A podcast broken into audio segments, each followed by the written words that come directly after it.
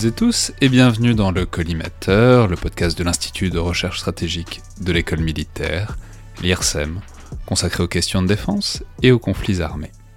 Je suis Alexandre Jublin et aujourd'hui pour nous aider à passer cette nouvelle journée dans le bunker, j'ai le plaisir d'avoir au téléphone Olivier Chopin, chercheur spécialiste du renseignement, enseignant à Sciences Po, et auteur, notamment avec Benjamin Houdet, euh, de Renseignement et Sécurité chez Armand Collin et Duno, dont une nouvelle édition est sortie il y a quelques mois. Donc bonjour Olivier. Bonjour, merci beaucoup pour l'invitation. Bah de rien, c'est un plaisir. Et euh, vous nous suggérez donc, vous signalez à notre attention, pour euh, passer utilement ce temps de confinement, une série américaine que, euh, je veux dire, je, ne connaissais pas sur le monde du renseignement, mais c'est ça qui est bien aussi avec ce format, c'est on peut parler à la fois des grands classiques, mais aussi dénicher des pépites. Et c'est une série qui date un peu, puisqu'elle a maintenant 10 ans, et qui s'appelle Rubicon. Alors je précise au passage qu'elle est, est, pas facile à trouver, mais elle est notamment à la demande sur iTunes, la plateforme d'Apple. Alors Olivier, expliquez-nous déjà peut-être le concept de base de la série, puis ensuite on, parlera de pourquoi elle vaut le coup et pourquoi ça vaut le coup d'y passer euh, une ou deux journées euh, au fin fond de nos confinements. Oui, alors c'est une série effectivement qui est euh, pas facile à trouver aujourd'hui et qui est pas une série très connue. Elle avait eu le, malheur, si je puis dire, de sortir en même temps que à peu près hein, au même moment que des séries beaucoup plus connues comme Homeland ou euh, les saisons, euh, je sais plus trois ou quatre de 24 heures chrono. Alors c'est un, c'est une série d'une seule saison. Euh, on Alors ça c'est très bien, c'est très bien, soit dit en passant pour les confinants parce que ça, voilà, ça, permet de tout faire en une journée. Si on, si on a une journée pour ça, on peut s'y mettre. Si vous faites le binge watching, oui, ça prendra une journée euh, maximum. Alors, je recommanderais quand même, et je vais expliquer pourquoi dans un instant, de ne pas la regarder en une fois. Ce serait, à mon avis, très adapté de faire un épisode par jour, euh, peut-être pas un par semaine, mais un épisode par jour, en se laissant un petit peu le temps euh, de respirer entre les épisodes. Et, je vais expliquer dans un instant. Donc, il n'y a qu'une saison. Il y a, je crois, 12 épisodes. La, série n'a pas marché. Elle n'a pas rencontré son public. Elle n'a pas eu de succès commercial. Et on peut le comprendre parce qu'il y a un aspect euh, un peu raté euh, sur l'objectif euh, principal. Vous nous le vendez hyper bien déjà, Olivier. Ouais, alors je la vends pas bien là, mais je vais expliquer. Bon, en fait, je crois que le, le scénariste et réalisateur Paul Kimball voulait faire en quelque sorte une série qui était un hommage aux grands films de suspense des années 70, 80. Euh, il filme un New York dans des tons euh, très euh, ocre, très sombres, avec bon quand même beaucoup de, contrastes et de lumière, mais des tons orange, etc. Ceux qui connaissent New York à, l'automne voient très bien la, la lumière qu'il a essayé de reproduire avec une série très très lente, avec quelque chose qui fait un peu référence aux Trois jours du Condor de Sidney Pollack, avec Robert Redford et Faye Dunaway, ou euh, la série euh, La Top de John Le Carré, mais celle de, des années 70, de la fin des années 70 avec Sir Alec Guinness. Donc un rythme qui est plus du tout le rythme un peu justement effréné des séries d'aujourd'hui, 24 heures chrono, Homeland, avec un, un rythme très euh, basé sur des cliffhangers et, et, tout ça.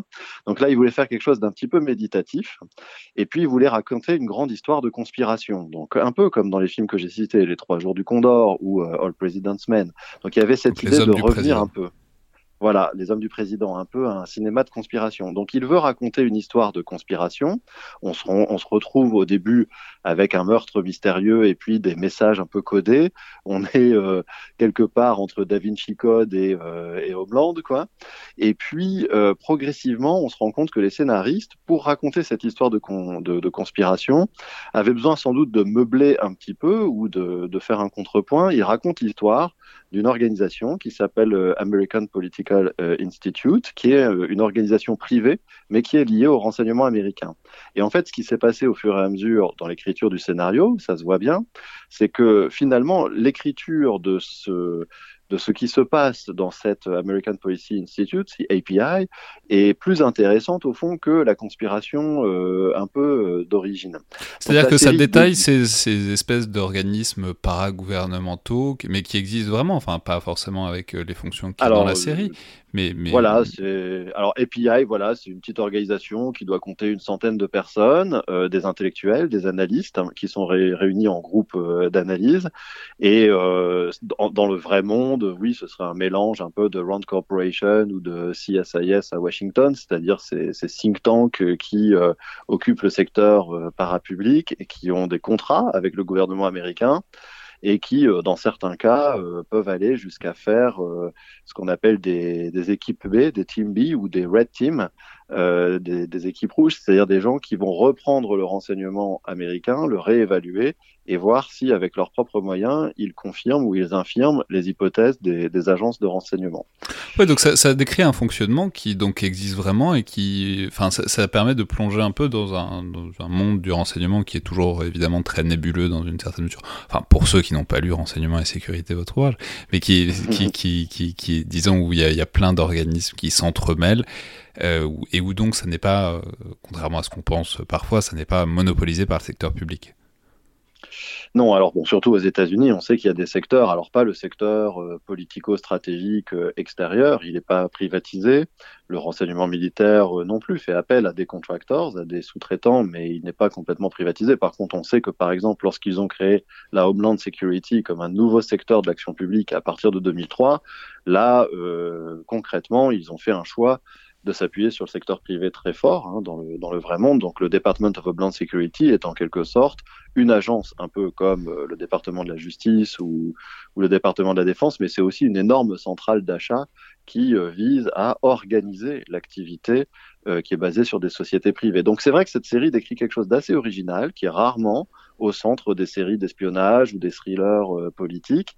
Et surtout, moi, ce qui m'intéresse, c'est la radicalité qu'ils ont eue, parce que pour une fois, le héros principal, qui s'appelle Will Travers, c'est tous les héros principaux ou secondaires. Il n'y a pas d'ailleurs vraiment de, héros principaux ou secondaires, parce que ils donnent un peu la parole, ils équilibrent beaucoup les temps de présence à l'écran de, tout le monde. Mais ces héros-là sont des analystes. C'est-à-dire, ce sont des intellectuels, ce ne sont pas du tout des hommes d'action, c'est des gens qui euh, tiennent un pistolet euh, une fois dans leur vie et, encore, et euh, qui euh, ont vraiment pour fonction de produire l'analyse et là, en l'occurrence, d'expertiser en quelque sorte l'analyse qui est produite par les services secrets américains.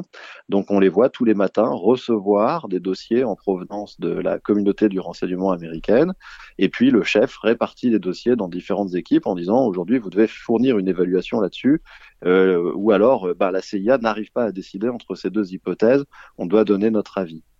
Ouais, c'est pas Jack Ryan, quoi. C'est, enfin, ou c'est Jack Ryan euh, dans la partie euh, bureau, 9h-17h, euh, on reste au bureau, quoi. Voilà, c'est le Jack Ryan des romans, c'est-à-dire il débute comme ça, comme un analyste de, de, la marine et qui, enfin ex-marines, mais qui travaille Donc Jack Ryan, soit dit en passant, on va rappeler que c'est le héros, le fil rouge de Tom Clancy dans beaucoup de ses romans, mais qui est aussi évidemment beaucoup passé au cinéma. Voilà, donc il devient un homme d'action au fur et à mesure, Jack Ryan. Mais euh, dans, bon, voilà, au départ, c'est vrai que c'est un analyste. Donc la figure des analystes, elle existe dans les séries. Dans Homeland, on voit aussi de l'analyse. D'ailleurs, on peut mettre en comparaison des images assez amusantes où on voit dans Homeland Carrie Mathison mettre des post-it de manière un peu frénétique sur les murs. Et là, dans Rubicon, on verra aussi le personnage principal s'amuser à mettre des post-it et tous les documents sur son mur, dans ce qui est devenu une des iconographies euh, cinématographiques assez, assez courantes aujourd'hui. Hein, le mur de post-it de documents avec des petits fils qui relient euh, les points entre eux. C'est une image qu'on va retrouver dans plein d'endroits.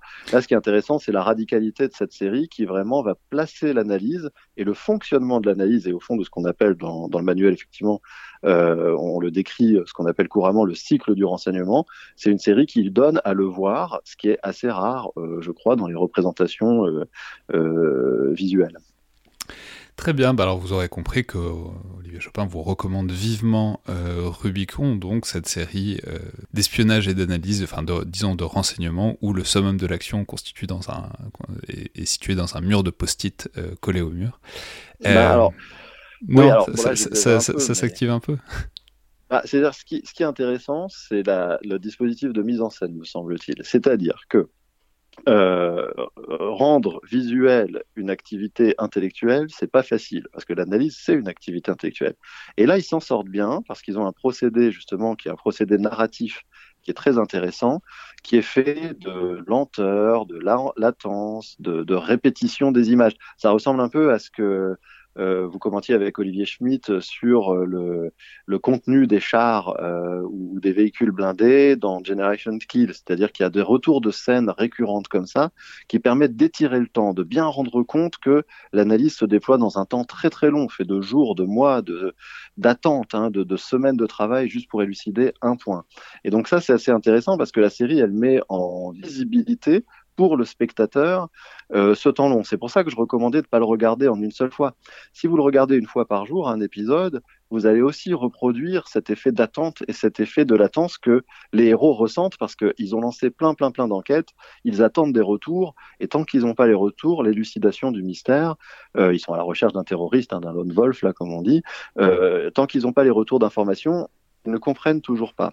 Donc ça, c'est vraiment ce qui est intéressant dans la série, c'est qu'elle permet de mettre en scène visuellement la façon dont l'analyse fonctionne, avec aussi toutes ces, toutes ces failles, euh, toutes ces difficultés. On voit les personnages euh, euh, parfois s'ennuyer, parfois vraiment ne pas comprendre ce qu'ils sont sous les yeux. C'est-à-dire ils, voient qu'ils ont tous les éléments sous les yeux, mais ils ne comprennent toujours pas ce qui se, se passe. Et moi, ce qui m'intéresse vraiment par rapport à, à toutes les, tous les travaux qu'on fait sur les séries télé, euh, euh, les films, les romans et la représentation de la menace, c'est que là, la série dit quelque chose d'assez original. Le, travail des analystes, le travail des enquêteurs ne dévoile pas la menace qui se déploie en même temps, ils sont dans une course poursuite avec des terroristes qui mettent en place un attentat, mais elle construit la menace comme une représentation. C'est-à-dire qu'on voit qu'au fur et à mesure qu'ils travaillent, ils ont une représentation, une idée beaucoup plus claire de ce qui se passe. Donc c'est pas un dévoilement, c'est une construction. Et ça c'est assez intéressant parce que nous spectateurs dans cette série-là, on n'a pas accès à tout ce qui se passe non plus. On voit un peu le monde à travers les yeux de ceux qui, qui le regardent. Donc on est replacé aussi dans cette position très inconfortable d'essayer de comprendre quelque chose qu'on ne comprend pas. Donc c'est vraiment intéressant sur toute la partie euh, API, c'est intéressant. Sur la partie de la, de la trame de la conspiration, bon la série elle a échoué à la fin, parce que ce qui était leur idée d'origine, c'est une sorte de complot au sein du gouvernement américain où on comprend qu'il y a une société secrète qui mêle euh, ce qu'on appellerait le complexe militaro-industriel d'un côté et euh, ce que Trump appelle le deep state de l'autre, c'est-à-dire des éléments enfouis dans le gouvernement américain, mais qui ne travaillent pas pour l'intérêt public, mais qui travailleraient pour des intérêts privés. Donc ça, on le sait dès le début. C'est comme dans les romans policiers euh, japonais ou comme dans la série euh, Colombo, le, le, meurtre, on le voit au début. Donc le fait que cette conspiration existe, on le sait, il n'y a pas de problème. Et après, la question, ça sera est-ce que les gens se rendent compte que cette conspiration a un effet ou pas? Donc cette trame-là, elle est ratée. À la fin, ils savent pas comment s'en sortir. Ils essaient de terminer la saison euh, comme ils peuvent, parce que sans doute qu'ils savent déjà les producteurs qu'il y aura pas de saison 2, donc ils essaient de tout terminer dans un, un, un épisode qui est au mieux euh, un peu un peu bordélique, euh, au pire incompréhensible. Bon, mais ça c'est pas très important parce que nous, si on la regarde, c'est pas pour cette trame là c'est plutôt pour l'autre histoire, celle de cet API, celle de ces analystes. Et là, il y a vraiment une construction qui est très très fine, qui, euh, n'évite aucun des sujets difficiles. Il y a une séance sur la torture qui est vraiment intéressante, qui fera vraiment écho au débat qu'il y a eu sur le film Zero Dark sorti euh, de Catherine Bigelow. Euh, il y a une séance sur le rapport entre la technologie et la rusticité du savoir, c'est-à-dire est-ce qu'un papier, un crayon ne fait pas mieux que tous nos dispositifs électroniques d'interception, etc., avec une position un peu militante. Et puis, il y a un, épisode qui est, je crois, utilisé par tous ceux qui enseignent euh, sur le renseignement à travers la planète, où on voit le directeur de l'API, euh, Truxton Spangler, aller à Washington justifier les budgets qui lui sont alloués renégocier les contrats. Et là, il y a une scène géniale avec une cravate. Je n'en dis pas plus. Vous regarderez la scène. D'ailleurs, c'est une scène qui fait assez facilement écho à une scène dans un film de Claude Lelouch qui s'appelle Homme-femme mode d'emploi où Tapi met une cravate ignoble dans une réunion et euh, Tapi décide que celui qui critiquera sa, sa, cravate dans la réunion sera son successeur. Et donc là, il y a un procédé un peu similaire dans, dans cet épisode-là où on voit que autour d'une cravate, le gars fait une démonstration de ce qu'est l'intérêt du renseignement et l'intérêt de l'analyse, c'est-à-dire il ne faut pas dire ce que les gens ont envie d'entendre, il ne faut pas dire ce que les décideurs euh, veulent comprendre à un moment donné, il faut dire la vérité. Et quand on sait à quel point la vérité telle que le renseignement est censé la produire est mise en cause aujourd'hui, notamment dans l'administration Trump, bon, c'est vraiment quelque chose qui est intéressant à regarder. Donc c'est pour ça que même si c'est pas une série qu'on recommanderait pour sa qualité narrative propre parce qu'elle a des bons côtés et des mauvais, c'est une série que je recommande vraiment pour essayer de comprendre ce qu'est le renseignement en tant que produit intellectuel. Très bien, eh ben merci beaucoup Olivier Chopin. Donc je rappelle euh, cette série donc Rubicon qui est disponible euh, sur l'Apple euh, sur l'Apple Store à la demande. Merci beaucoup et à demain tout le monde.